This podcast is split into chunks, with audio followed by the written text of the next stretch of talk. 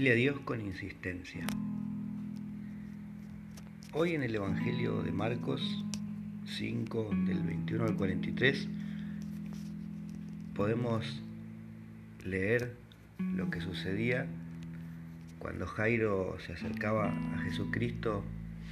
para pedirle ayuda con su hija que estaba muriendo. Y este es un evangelio que se acerca mucho a lo que sucede cotidianamente en nuestras vidas. Por un lado Jesús que hace varios milagros en, en una misma situación, en un mismo momento. Por el otro, la búsqueda de ese milagro de Jesús que podemos estar realizando nosotros pidiendo por alguien en oración, por nosotros mismos, por nuestras enfermedades, nuestros dolores cuando se acerca a esta mujer que, pese a que está Jesucristo abarrotado por esa multitud, donde de todos lados lo apretujaban y lo iban llevando hacia la casa de Jesús, esta mujer que tenía sus hemorragias desde hacía años, se acerca con toda la fe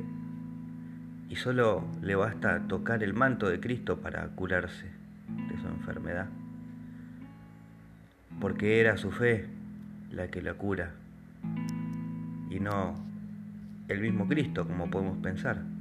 Él mismo incluso lo dice, tu fe te ha salvado. Y luego va a la casa de Jairo y ante la noticia de la muerte de la hija de Jairo y las burlas de los demás que lo veían como un bicho raro,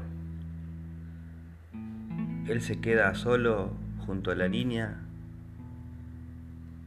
y le dice que se levante. Y ella automáticamente se levanta. Y ahí también vemos la fe de Jairo, de este hombre que pese a toda adversidad, pese a todas las burlas, pese a todo lo que podían decir familiares y amigos, va y busca a Cristo y en Él encuentra el milagro. Aprendamos de este Evangelio que hay solo una forma de llegar a Cristo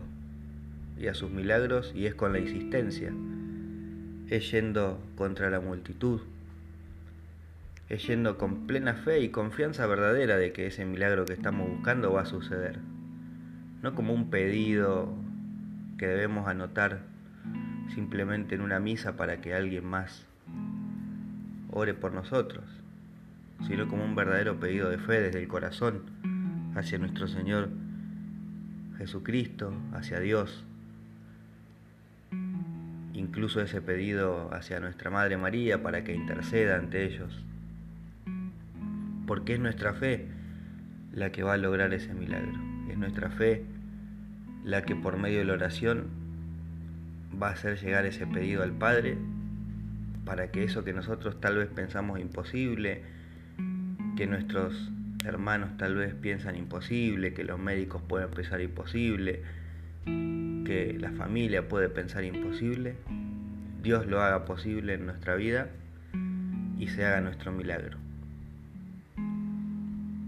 En segundo lugar, la importancia de sanar para una vida nueva. Cuando Cristo le dice, estás sanada, vete en paz cuando le dice a la niña, levántate y camina. Cuando Dios hace un milagro y obra milagros en nosotros, lo que busca es que ese milagro sea una oportunidad de una nueva vida, una oportunidad de un nuevo camino, una oportunidad de un aprendizaje. Pidamos al Señor que sane nuestras heridas, pidamos al Señor ese milagro que nos parece imposible, eso que es tan difícil, y sepamos ver cuando esto suceda la oportunidad de empezar a transitar y a vivir una vida nueva, una fe nueva, una nueva religiosidad amorosa en nuestras vidas. Que el Señor nos bendiga, nos guarde de todo mal, ilumine nuestras vidas con su luz y nos conceda la paz. Amén.